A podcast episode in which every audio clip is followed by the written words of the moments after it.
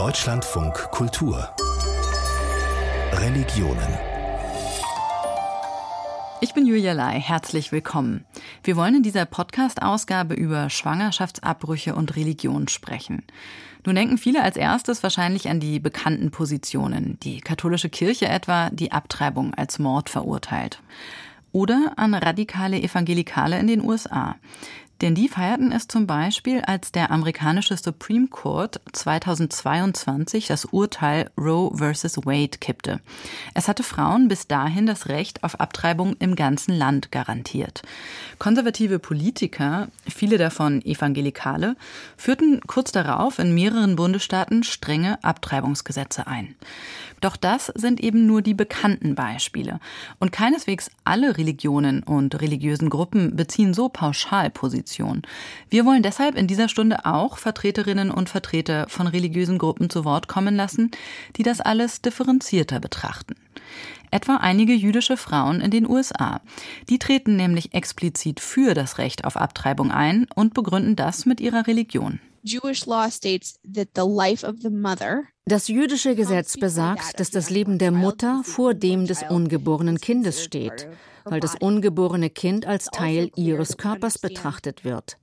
Es ist auch klar, dass wir das Leben der Frau über das des ungeborenen Kindes stellen. Dazu, wie Schwangerschaftsabbrüche etwa im Judentum und im Islam diskutiert werden, hören Sie in zehn Minuten mehr. Knapp 100.000 Abtreibungen werden in Deutschland laut dem Statistischen Bundesamt jedes Jahr durchgeführt. Doch Frauenrechtlerinnen kritisieren seit langem, die Regeln dafür sind nicht mehr zeitgemäß. Ob das so ist, das soll jetzt eine Kommission zur reproduktiven Selbstbestimmung und Fortpflanzungsmedizin überprüfen, die die Bundesregierung eingesetzt hat. Im Herbst vergangenen Jahres hat diese Kommission unter anderem die Kirchen um eine Stellungnahme gebeten. Sie sollten prüfen, ob sich Abtreibungen nicht auch anders gesetzlich regeln ließen, nämlich außerhalb des Strafgesetzbuches. Für die katholische Kirche ist die Sache, wie schon gesagt, eh klar, Abtreibung ist Mord und Mord eine Sünde. Die evangelische Kirche in Deutschland, kurz EKD, sieht das differenzierter. Sie hat eine Stellungnahme veröffentlicht und damit prompt für heftige innerkirchliche Diskussionen gesorgt. Claudia Barthe hat die Debatte verfolgt. Zurzeit gilt in Deutschland nach 218, wer eine Schwangerschaft abbricht, wird mit einer Freiheitsstrafe bis zu drei Jahren oder mit einer Geldstrafe bestraft. Allerdings bleibt eine Frau, die abtreibt, straffrei, wenn sie sich innerhalb einer bestimmten Frist bei einer staatlich anerkannten Schwangerschaftskonfliktberatungsstelle beraten lässt und als Beleg dafür den sogenannten Beratungsschein erhalten hat. Gegen diese Regelung kämpft unter anderem Adriana Beran. Sie hat vor vier Jahren selbst abgetrieben und engagiert sich seitdem im Bündnis für sexuelle Selbstbestimmung. Ihrer Meinung nach sollte der Paragraph 218 komplett gestrichen werden. Trotzdem stellt es einen Straftatbestand dar, auch wenn ich jetzt irgendwie straffrei aus der Nummer rausgekommen bin. Das ist absolut belastend. Also das macht auch die Entscheidung irgendwie nicht einfacher. Es hilft auch nicht dabei, sich irgendwie zu entscheiden, eine Schwangerschaft fortzusetzen, weil es einfach nur stigmatisierend ist und auch traumatisierend. Möglicherweise könnte sich da bald etwas ändern, denn zurzeit prüft eine Arbeitsgruppe der Kommission zur reproduktiven Selbstbestimmung und Fortpflanzungsmedizin im Auftrag der Bundesregierung genau das, ob eine Regelung des Schwangerschaftsabbruchs außerhalb des Strafrechts möglich ist.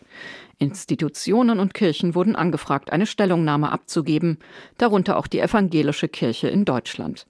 Der Rat der EKD, das höchste kirchenleitende Gremium, ist dabei kurz gesagt zu folgendem Schluss gekommen.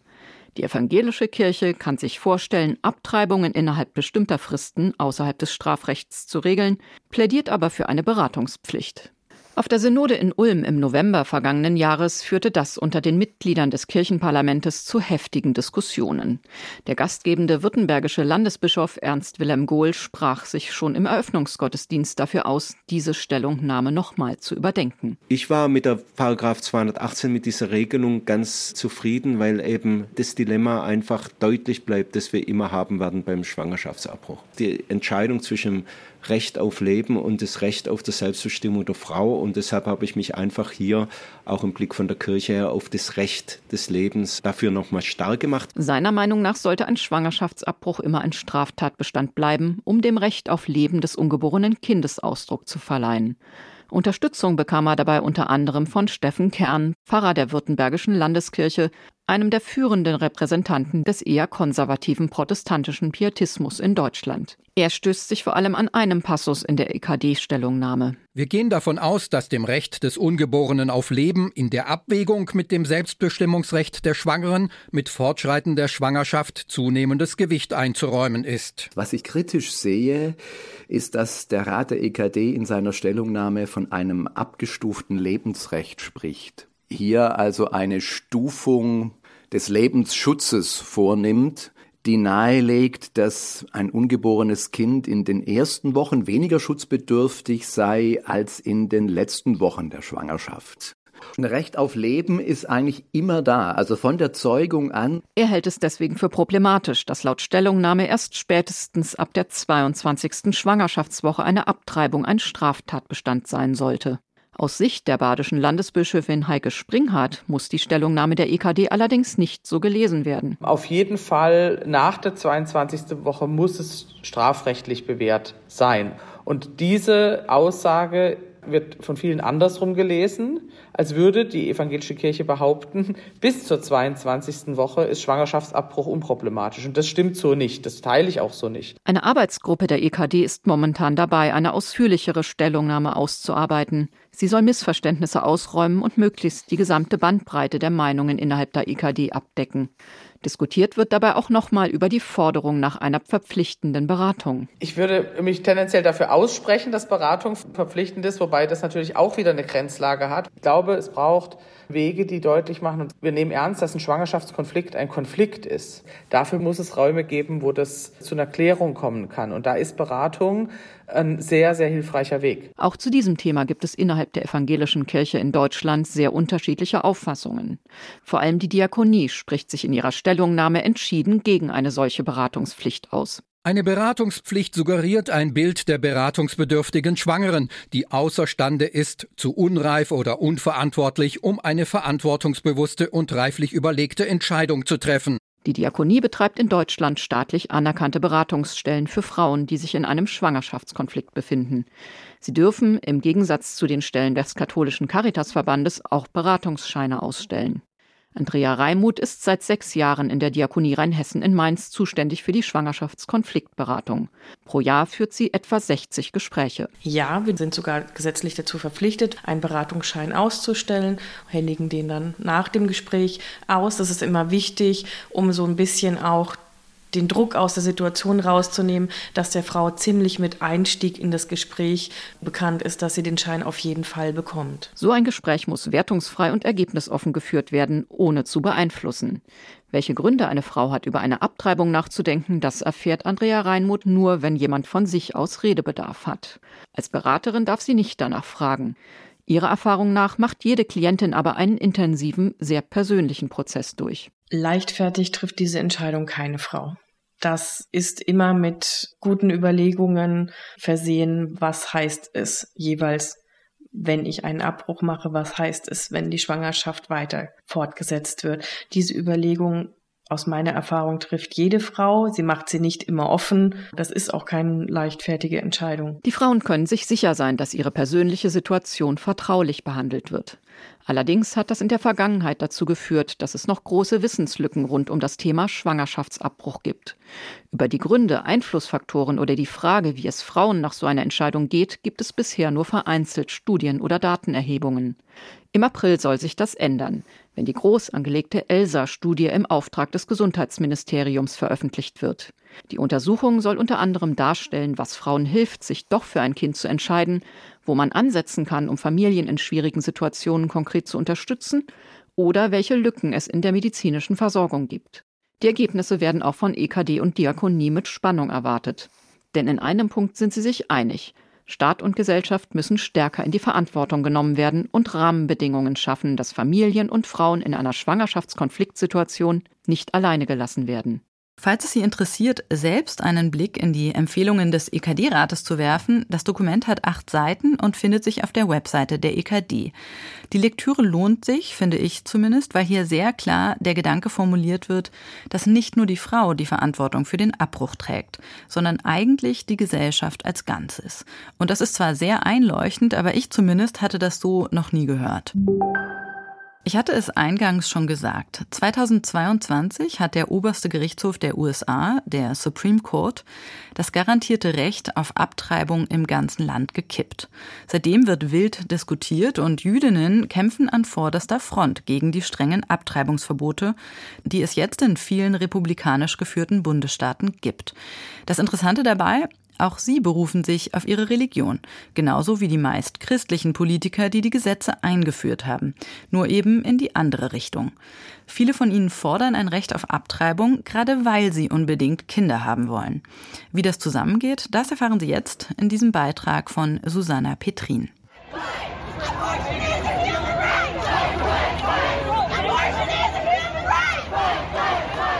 In den USA demonstrierten Zehntausende von Menschen gegen den Entscheid des obersten Gerichtshofs, das grundsätzliche Recht auf Abtreibung aufzuheben.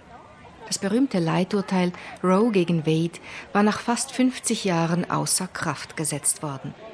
Seither dürfen die einzelnen Bundesstaaten in ihren je eigenen Gesetzen darüber entscheiden, ob und unter welchen Umständen Abtreibungen erlaubt oder verboten sind.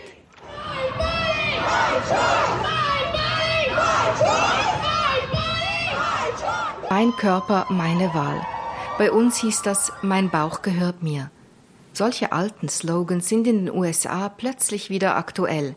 So weit, so bekannt.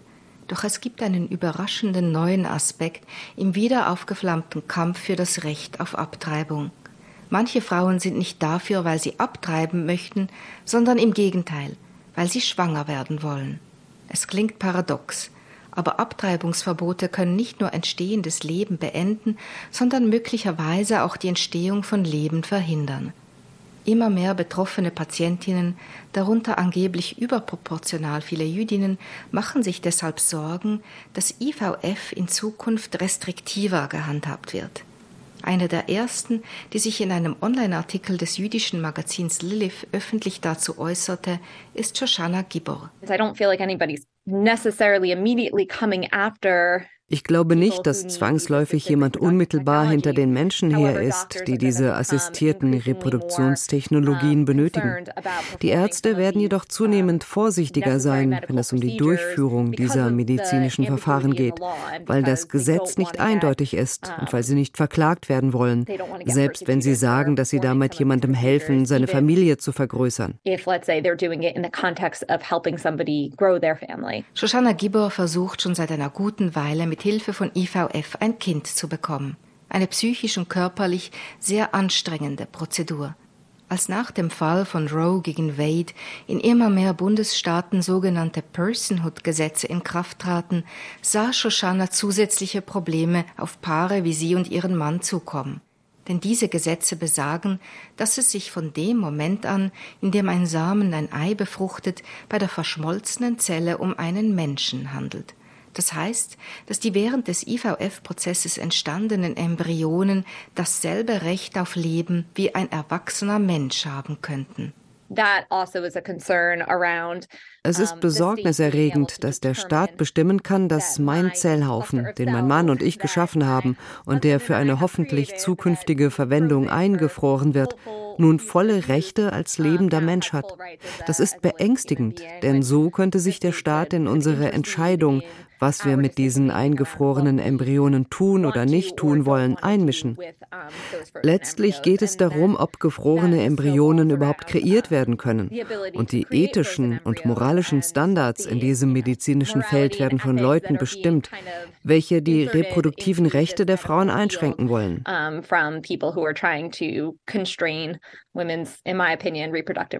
Shoshana lebt zu ihrem Glück im demokratisch geprägten Staat Massachusetts. Abtreibung ist in diesem Staat derzeit bis zur 24. Schwangerschaftswoche legal. Ganz direkt betroffen von den plötzlichen gesetzlichen Veränderungen sind Frauen in den roten, also republikanisch dominierten Bundesstaaten. In Kentucky zum Beispiel gilt nun ein äußerst striktes Abtreibungsverbot.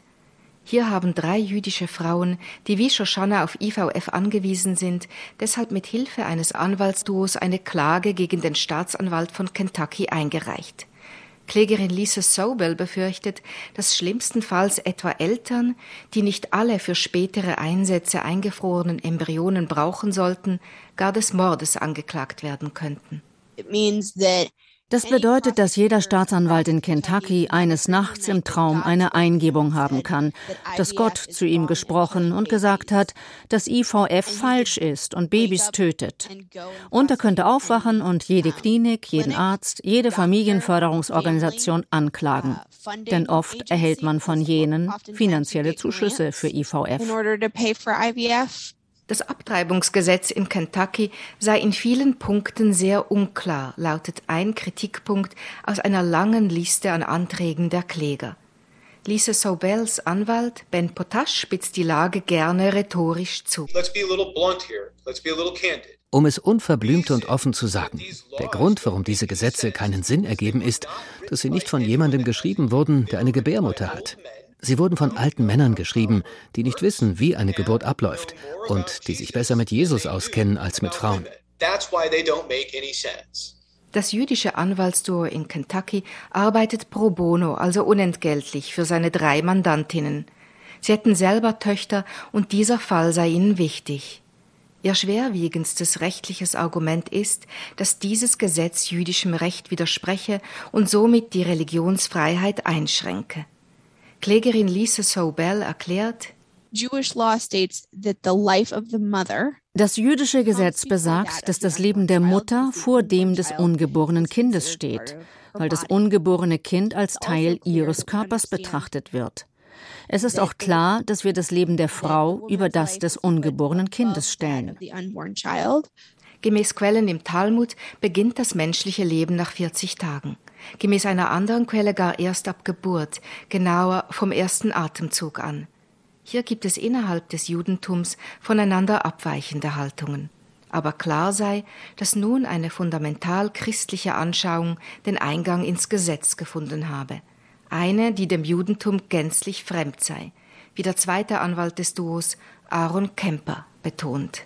While there is not a 100% consensus es gibt zwar keinen hundertprozentigen Konsens zwischen den verschiedenen Richtungen des Judentums darüber, wann genau Leben beginnt, aber der Beginn des Lebens bei der Befruchtung ist kein jüdisches Konzept, sondern eine streng christliche Interpretation, eine relativ moderne christliche Interpretation dazu.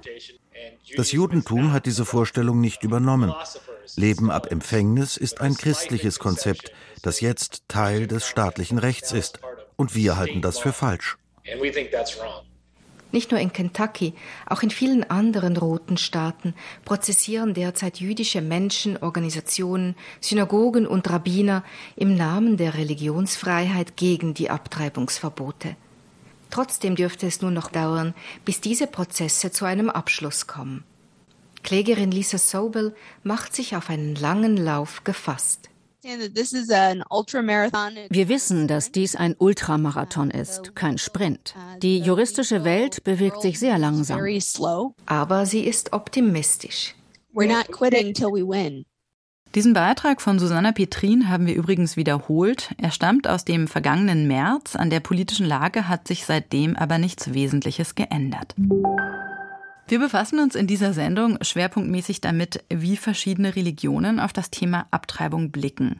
Hadil Lababidi ist Lecturer für islamische Medizin und Bioethik an der Universität Zürich. Und sie ist Mitbegründerin des Arbeitskreises Medizin, Ethik und Islam. Mit ihr will ich jetzt darüber sprechen, wie Muslime und Musliminnen über Abtreibung diskutieren, aber natürlich auch darüber, wie die Praxis aussieht. Frau Lababidi, fangen wir mal mit der Praxis an. Sie leben ja in der Schweiz, haben aber auch länger in Deutschland gelebt. Gesicherte Zahlen dazu, wie oft Musliminnen zum Beispiel in Deutschland Schwangerschaftsabbrüche durchführen lassen, gibt es meines Wissens nicht. Aber vielleicht können Sie ja zumindest anekdotisch berichten. Ist das etwas, Schwangerschaftsabbrüche, das Musliminnen auch wahrnehmen oder ist das eher ein Tabu? Die Thematik ist natürlich eine, die auch Musliminnen betrifft. In der Diskussion Ist es erlaubt? Ist das islamkonform? Kann man das durchführen? Oder ab welchem Zeitpunkt kann man das durchführen? Und in den Diskussionsrunden unter Musliminnen, die ich führe, also die dann unterschiedliche Meinungen dann auch vertreten, also würden ein paar Frauen dann beispielsweise argumentieren, es ist die Entscheidung der Frau, inwiefern sie die Entscheidung treffen könnte, beziehungsweise ist sie stark genug, wenn sie beispielsweise eine psychische Erkrankung hat oder wenn die Schwangerschaft aufgrund einer Vergewaltigung resultiert. Und hier gibt es eine Haltung, in der dann die Entscheidung dann bei der Frau gelegt werden sollte, beziehungsweise auch gesagt wird und auch koranisch belegt wird, dass keiner Seele mehr aufgetragen werden sollte, als sie tragen kann. Ja, die anderen Meinungen oder mehrheitlichen Meinungen würde ich jetzt mal aus meiner Erfahrung sagen, die legen auch den Fokus auf das Kind. Also inwiefern auch das Leben des Kindes dann auch lebenswert sein kann. Also zum Beispiel dann lebenswert sein kann, wenn man schon vorher weiß, dass das Kind wahrscheinlich eine Erkrankung haben wird, meinen Sie? Ganz genau, wenn wir davon sprechen, dass gerade auch jetzt in den Zeiten, in denen diagnostische Verfahren möglich sind und in denen man prozentual sagen kann, welche Art der Behinderung dann beispielsweise ähm, auftreten könnte oder welche Erkrankungen das Kind haben würde. Mit diesem Hintergrund argumentieren viele Frauen, dass das Leben trotz einer Behinderung lebenswert ist und so sollte man auch dieses Geschenk dann auch eher auch nutzen und das Kind auch austragen. Also zumindest der Versuch auch, da den Fokus auf das Gottvertrauen zu legen, das höre ich da so raus. Wenden wir den Blick mal von den in Anführungszeichen normalen Gläubigen in die Theologie. Im Kern diskutieren islamische Gelehrte ja über dasselbe wie die Vertreter anderer Religionen auch, nämlich darüber, ab wann ein Mensch eigentlich ein Mensch ist und ab wann das menschliche Leben schützenswert ist. Vielleicht können Sie mal skizzieren, was sind denn da die unterschiedlichen Positionen in der Theologie? Also die unterschiedlichen Positionen können in zwei Gruppen eingeteilt werden. Einerseits Positionen, die sagen, dass der Schutz des Lebens dann bereits beginnt, wenn die Befruchtung stattgefunden hat. Und die andere Seite argumentiert, dass der Schutz des Lebens erst dann beginnt, wenn die Beseelung stattgefunden hat. Was heißt denn die Beseelung? Also wie hat man sich das vorgestellt, klassisch islamisch? Klassisch islamisch stellt man sich das so vor, dass ein göttlicher Hauch in den Embryo eingehaucht wird und da dann aus diesem Fleischklumpen, in dieser Form stellt man sich das vor, dann ein belebtes Wesen wird. Zu welchem Zeitpunkt äh, hat das stattgefunden? Oder stellt man sich das vor, dass das stattfindet? Das ist eben die interessante Frage, weil es hier keine belegbare Aussage in den islamischen Quellen gibt. Das sind eher mehrheitliche Auffassungen unter den Gelehrten, wann das dann sein könnte. Und hier haben sich dann die Gelehrten darauf geeinigt, dass das also nach drei aufeinanderfolgenden Phasen der Entwicklung des Embryos sein soll, in der sich das Embryo entwickelt in der ersten Phase und dann zu einer Leibesfrucht wird und dann zu einem Fleischklumpen wird. Und jede Phase dauert 40 Tage.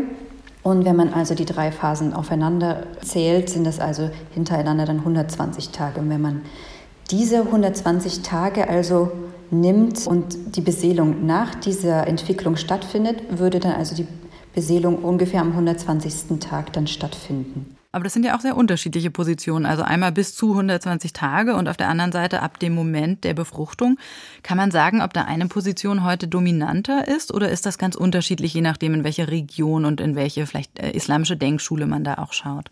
Ich würde jetzt mal kurz die beiden Kontraste vorstellen. Also die eine eher liberale Rechtsschule, die hanafitische, die vertritt eher die Meinung, dass die Frau die Schwangerschaft beenden könnte, wenn beispielsweise ein berechtigter Grund vorherrscht, also eine Vergewaltigung würde darunter zählen. Und hier dürfte dann eben der Zeitraum 120 Tage dann auch zählen. Und ganz strikt würde die malikitische Rechtsschule argumentieren, die dann tatsächlich den Tag der Befruchtung als Zeitpunkt festlegt. Also hier hat quasi die Mutter oder das werdende Elternpaar keinen Spielraum. Aber ganz grundsätzlich spielt der Lebensschutz der Mutter auch eine wichtige Rolle. Also da gibt es immer das Primat, das Leben der Mutter zu schützen, wenn sie gefährdet ist, unter allen Rechtsschulen. Also das heißt, wenn das Leben der Mutter gefährdet ist, das wollte ich gerade noch fragen, da ist man sich eigentlich einig, dann geht das sozusagen erstmal vor das Recht des ungeborenen Kindes. Genau, das ist mehrheitlich in allen Rechtsschulen unter allen Gelehrten zu finden das Leben des lebenden Menschen gefährdet ist, geht das vor, vor dem ungeborenen Leben. Ja. Eine letzte Frage würde mich noch interessieren, und zwar, wie äußern sich denn eigentlich weibliche Theologinnen oder vielleicht auch muslimische Frauenrechtsaktivistinnen? Nehmen die auch teil an dieser Debatte und wenn ja, wie positionieren die sich da? Ich kann nur darauf vielleicht eher verweisen, dass ja die Diskussionen eher darauf sich fokussieren, wann die Beseelung stattfindet, inwiefern die Verfahren konform sind. Aber es wird sich eher weniger darauf konzentriert bei den Diskussionen, welche Auswirkungen ein Schwangerschaftsabbruch beispielsweise auch auf die Frau haben kann und welche Folgen es auch für die Frau haben kann. Das ist eher etwas, was in den Diskussionen bislang eher fehlt. Also da sicherlich auch noch Raum für die Perspektiven der Frauen und wie sie das ganz konkret in ihrem Leben betrifft, das noch mehr in die Diskussion einzubringen. Das sagt Hadil Lababidi. Sie ist Lecturer für islamische Medizin und Bioethik an der Universität Zürich. Vielen Dank für das Gespräch. Um den Abbruch von Schwangerschaften ging es bisher. Jetzt noch ein Blick aufs andere Ende des Spektrums. Um Schwangerschaften, die zwar sehr gewünscht sind, aber ohne Unterstützung nicht möglich. Denn auch hier warten ethische und religiöse Fragen und um die soll es jetzt gehen. Wenn Jesus heute auf der Erde wandeln würde, was würde er wohl zum Beispiel zu dem Konzept der Leihmutterschaft sagen? Vielleicht, dass das eigentlich eine ganz gute Sache ist, weil seine Mutter Maria ja eigentlich auch eine Art Leihmutter war? Oder würde er eher Papst Franziskus zustimmen, der Anfang Januar gesagt hat, Leihmutterschaft beute Frauen aus und gehöre deswegen verboten? In Mexiko nutzen sowohl Gegner und Gegnerinnen als auch Befürworter und Befürworterinnen die Bibel für ihre Argumentation. Sie streiten darüber, ob Leihmutterschaft verboten oder gesetzlich geregelt werden sollte. Kaum gehört werden bei all dem die Leihmütter selbst. Doch das ändert sich langsam, denn einige von ihnen melden sich jetzt auf TikTok, Instagram oder Facebook zu Wort. Mirjana Jandik hat mit ihnen gesprochen. Hallo, ich wollte dieses Video machen, weil ich ganz viele Kommentare gelesen habe, in denen es um Gott geht. Dass das, was ich gemacht habe, also ein Kind für andere auszutragen, dass das nicht gut ist, dass Gott uns bestrafen wird und in die Hölle schicken wird. Sowohl mich als auch die Eltern. Natalie Gutierrez Hernandez hat mehrere tausend Follower auf TikTok. Die 34-Jährige aus Mexiko-Stadt macht, was alle machen. Videos aus dem Alltag, von Reisen. Aber sie macht auch etwas Ungewöhnliches. Sie erzählt enthusiastisch über ihre Leihmutterschaft. Vor zwei Jahren hat sie sich dazu entschieden, gegen Bezahlung ein Kind für andere Menschen auszutragen. Die Jurastudentin hat zuerst Angebote verglichen, denn in Mexiko boomt Leihmutterschaft und längst nicht alle Agenturen und Kliniken sind vertrauenswürdig. Als ich mit Nathalie Gutierrez spreche, ist sie gerade in Spanien zu Besuch bei dem schwulen Paar und dessen Sohn, den sie neun Monate lang in ihrem Bauch getragen hat. An die Familie kam ich über eine Anzeige bei Facebook. Wir Leihmütter suchen nach sicheren Agenturen, wo wir Lebens- und Krankenversicherungen bekommen und eine gute Bezahlung. Die sogenannten Wunscheltern sind Singles und Paare aus der ganzen Welt. Aus den USA, China, Spanien und zunehmend auch aus Deutschland. Als Nathalie Gutierrez sich für eine Agentur entschieden hatte, ging alles schnell. Sie ließ Untersuchungen machen, begann Medikamente und Hormone zu nehmen, lernte per Videochat die Wunscheltern kennen. Und dann wurde ihr ein Embryo in die Gebärmutter eingesetzt. Auf TikTok zeigt sie heute Videos von ihren Ultraschalluntersuchungen und sogar von der Geburt des Babys. In Ländern wie den USA sind Leihmütter viel sichtbarer. Sie treffen sich und tauschen sich aus. Das liegt auch daran, dass Leihmutterschaft dort erlaubt und gesetzlich geregelt ist. Hier in Mexiko sehen viele Leute Leihmutterschaft als Ausbeutung, weil wir nicht die gleichen finanziellen Möglichkeiten und Bildungschancen haben.